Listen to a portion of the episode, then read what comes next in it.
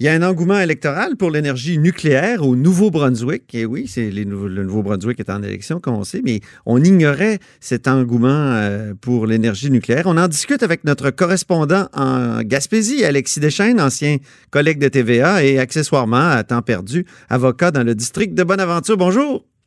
Bonjour Antoine. Donc, euh, c'est ça. Mais pourquoi un engouement pour le nucléaire? Ben, ce qui se passe, là, c'est que si on, se fie au chef conservateur, qui est le premier ministre sortant de Nouveau-Brunswick, Blaine Higgs, mais aussi au chef libéral qui forme l'opposition officielle, euh, le nucléaire, ce sont les vallées verdoyantes là, qui attendent euh, dans la vallée de, de, de, de la prospérité, le Nouveau-Brunswick. Écoutez, c'est la, la meilleure invention après le, le, bouton à quatre trous pour le Nouveau-Brunswick. Vous savez qu'ils sont en campagne électorale, donc là, les chefs rivalise d'enthousiasme par rapport au nucléaire. Donc, le, le, le, premier ministre sortant dit qu'avec la technologie nucléaire, il va relancer le Nouveau-Brunswick et même relancer le Canada en ah entier. Ah c'est vraiment étonnant, Alexis, parce qu'on se souvient du débat autour de la possibilité que Hydro-Québec achète euh, Énergie Nouveau-Brunswick. Je pense que c'était 2009-2010. Euh, vous en parlez dans un blog là, qui, est, bien intéressant d'ailleurs. Et euh, il me semble que le, Nouveau-Brunswick était cassé à cause de la rénovation d'une centrale nucléaire. Pointe-le-Pro, c'était entre autres ce qui motivait euh, le Nouveau-Brunswick à, faire une vente de feu. Exactement. Pointe-le-Pro a coûté beaucoup plus cher pour la remettre en état, la réfection. Par contre, ça, ça a finalement été fait et ça fonctionne maintenant. Mais là, ce dont on parle au Nouveau-Brunswick, c'est autre chose. Donc, c'est pas de, se relancer dans une autre grande centrale, c'est donc de se relancer dans des petites centrales. Ça s'appelle des petits réacteurs nucléaires. Et euh, c'est en vogue, mais ça n'existe pas vraiment. Donc, c'est une technologie qui est en développement. Et euh, il y a présentement, un peu partout au Canada, une douzaine de fournisseurs qui travaillent à développer ça. Donc, le concept, c'est que c'est une petite centrale en 2 et 300 mégawatts euh, qui peut être déplacé, proche de certaines communautés. Euh, alors, ça, fait rêver. Pour le, chef libéral du Nouveau-Brunswick qui dit c'est une énorme opportunité économique et lui, il voit des milliers d'emplois parce que il y a deux de ses fournisseurs qui euh, font la recherche et le développement à Saint-Jean, au Nouveau-Brunswick. Et donc, on espère très fort qu'on sera capable de, de, développer la technologie, de la mettre en marché et de vendre les petits réacteurs, mais aussi d'en mettre un peu partout au Nouveau-Brunswick pour produire de l'énergie euh, nucléaire, puis aussi pour l'exporter. Ah oui, c'est ça. Mais, mais ce qui motive, je pense aussi le, le, comment dire, cet engouement nucléaire, c'est qu'il faut fermer des centrales au charbon, dont une euh, dont vous avez, sur laquelle vous avez une belle vue, vous, Alexis Deschênes, à Carleton-sur-Mer. Oui, moi, j'habite à Carleton-sur-Mer et de chez moi, on voit très bien de l'autre côté de la baie des Chaleurs la centrale, la centrale au charbon de Belle-Dune. Il y en a d'autres, des centrales thermiques euh, au Nouveau-Brunswick. Celle de Belle-Dune, c'est euh, la plus polluante. C'est le plus grand émetteur de gaz à effet de serre du Nouveau-Brunswick. Ça produit 500 mégawatts d'électricité à partir du charbon. Mais euh, vous avez raison, en, 2016, le gouvernement fédéral a annoncé que toutes les centrales thermiques au charbon devraient être démantelées d'ici 2030. Donc, le Nouveau-Brunswick se retrouve dans une situation où il doit euh, diversifier ses sources d'énergie, il doit passer à autre chose. Et euh, donc, le chef conservateur actuel, Blaine lui, ce qu'il a voulu faire, c'est premièrement de relancer la fracturation hydraulique en gaz naturel. Alors, il a passé euh, une modification réglementaire l'année dernière, mais aussi de se lancer dans le nucléaire. Alors, il dit, ça, c'est vraiment, là, les petits réacteurs, on va développer ça, même si les experts disent que ce ne sera pas avant 5 à 10 ans et que ce sera probablement jamais ou très difficilement plus rentable que l'hydroélectricité. Eux, ils tiennent à, pousser cette idée-là, en tout cas au moins en campagne électorale. Il y aurait une solution bien plus simple pour eux pour diversifier leurs sources d'énergie. Ce serait d'acheter de l'énergie d'Hydro-Québec. D'ailleurs, euh, au début de l'année, il y a eu une entente qui a été signée entre Hydro-Québec et Énergie Nouveau-Brunswick pour l'achat de euh, si je ne m'abuse, 47 térawattheures, ce qui est énorme quand même. Mais là, ah fermer Belgium, c'est 500 mégawatts, donc c'est beaucoup moins, mais c'est quand même des besoins énergétiques importants. Pourquoi pas aller acheter simplement 500 mégawatts du Québec? Oui.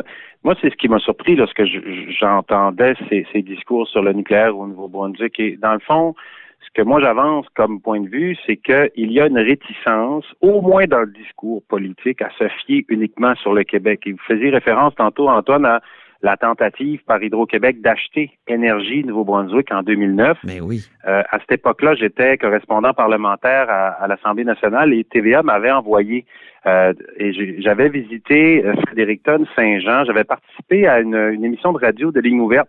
Et là, c'était vraiment frappant les gens ne gênaient pas pour dire, écoutez, ce qu'on veut pas, c'est que ça soit Hydro-Québec. Et là, je leur disais, OK, si c'était Hydro-Ontario qui achetait Énergie Nouveau-Brunswick, ils disaient, ben là, ça serait autre chose.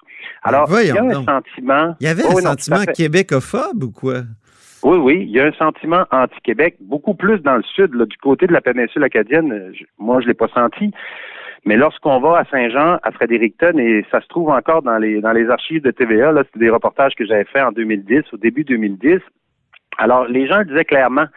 Et euh, c'était ça. Il y avait donc, il y a un sentiment anti-Québec et euh, le, le, le, premier ministre de l'époque au Nouveau-Brunswick avait finalement reculé en disant on la fera pas la transaction parce que ça avait soulevé un tollé au sein de la population. Les gens, il y avait peut-être un petit peu de nationalisme le néo-brunswickois, là, mais il y avait aussi beaucoup le fait qu'on disait non non, c'est pas vrai que c'est le Québec qui va venir nous fournir en électricité. Alors c'est ce qui fait que depuis ce temps-là, dans le discours politique, lorsqu'on tourne au RUC, il faut qu'on fasse attention.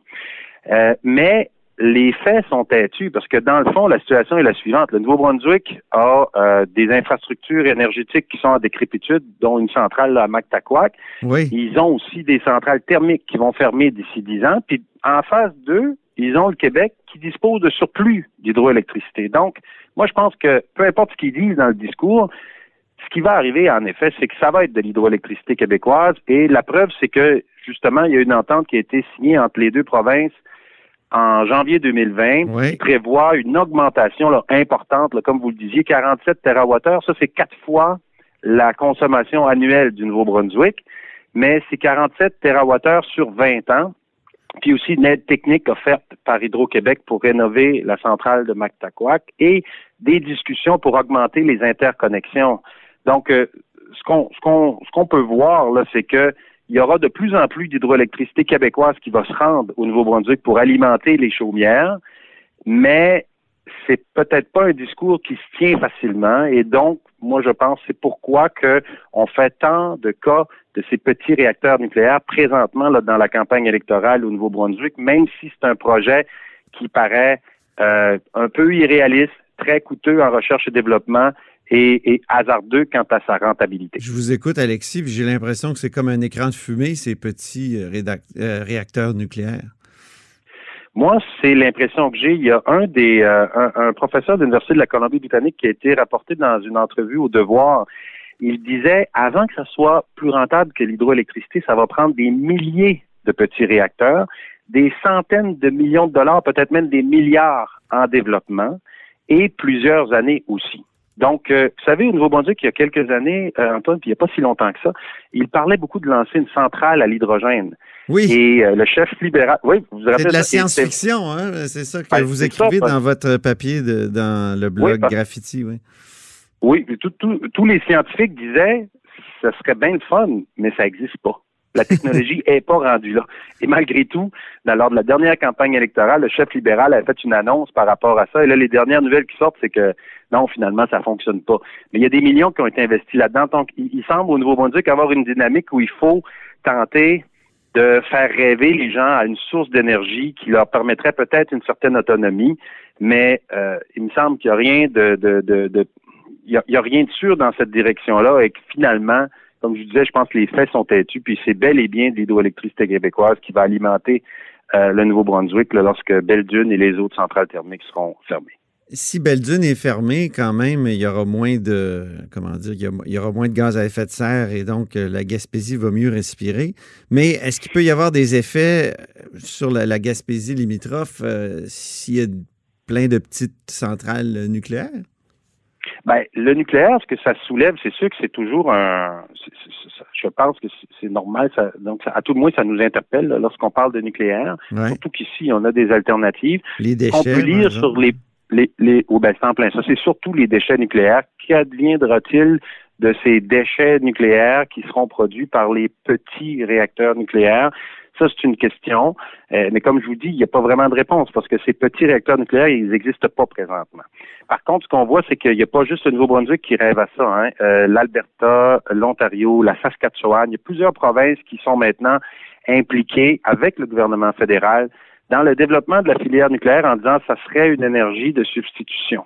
Et c'est là qu'on dit, il me semble que ça serait donc bien plus simple de se fier sur l'hydroélectricité québécoise. On en a à revendre. Il y a des ben surplus ici. Mais il, semble y avoir une petite réticence là, à ce que ce soit le Québec qui soit la génératrice du Canada. Mm-hmm.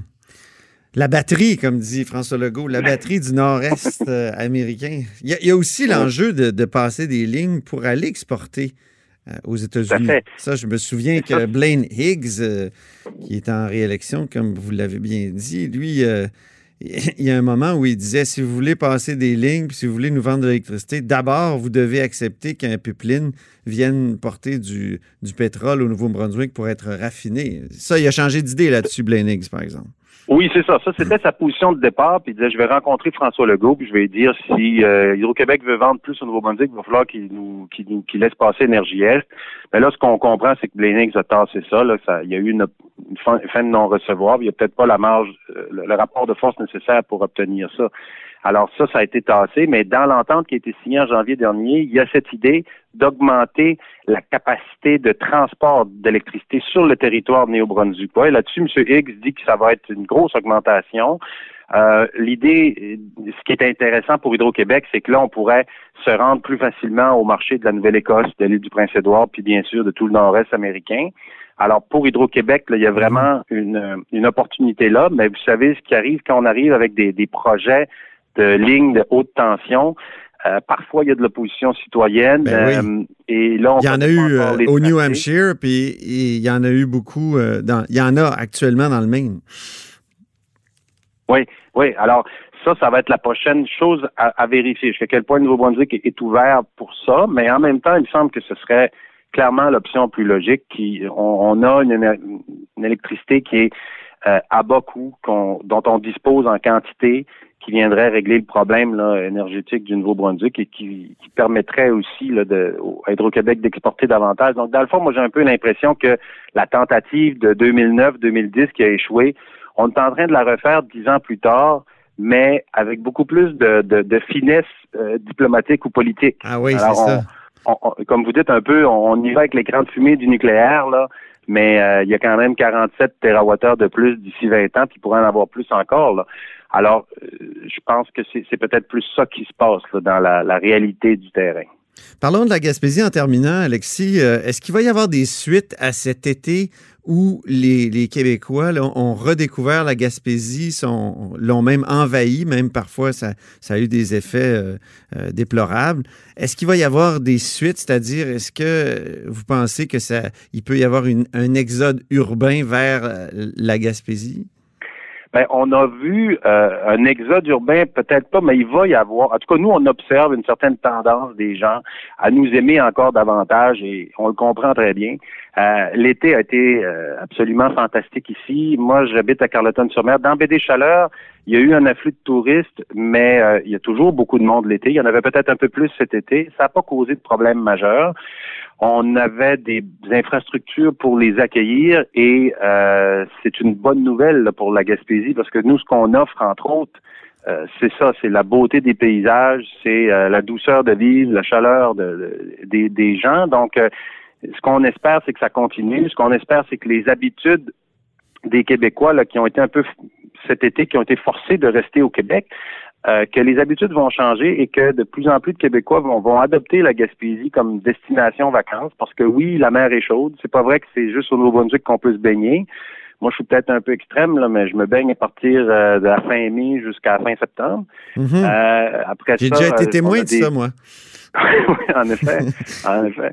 Et euh, on a euh, on a des bons produits, on a euh, on a on a on a des bonnes microbrasseries un peu partout, des bonnes boulangeries, d'excellents restaurants, on a des produits de la mer qui sont frais, des gens sympathiques. Alors, c'est à espérer parce que chaque fois qu'un Québécois décide de passer ses vacances en Gaspésie au lieu d'aller à l'extérieur, ben c'est des retombées économiques qui permettent euh, aux gens d'ici de vivre puis de développer leur infrastructure.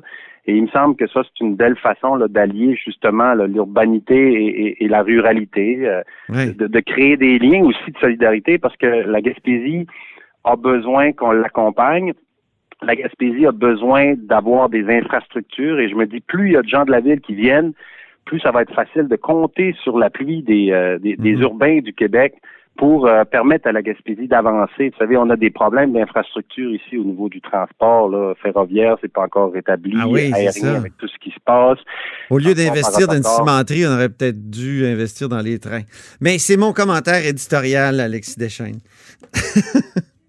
ben, c'est sûr que euh, ce qu'on a de besoin à Gaspésie, c'est pas d'une vision paternaliste d'un développement euh, dicté par des intérêts extérieurs. Ce qu'on a de besoin, c'est de donner dans les mains des Gaspésiens des outils de développement pour que ici on puisse avoir les mêmes chances de prospérer qu'en ville. Et ça, mhm. ça veut pas nécessairement dire des gros projets industriels. Ça veut dire accompagner les PME. Moi, j'ai autour de moi plein d'entrepreneurs qui font toutes sortes de choses. Il y en a qui vont cueillir des algues, qui en font du, du, pesto. Il y a, il y a beaucoup d'agroalimentaires qui se développent, notamment euh, et, ces gens-là, tout ce qu'ils ont besoin, dans le fond, c'est de pouvoir prendre l'avion lorsqu'ils ont besoin d'aller en ville, d'avoir un service efficace, euh, d'avoir aussi un service ferroviaire pour pouvoir euh, se déplacer puis attirer des gens ici. Donc, moi, je crois en effet que c'est beaucoup plus au niveau, me semble, le rôle de l'État, ça serait de donner un minimum d'infrastructures aux Gaspésiens.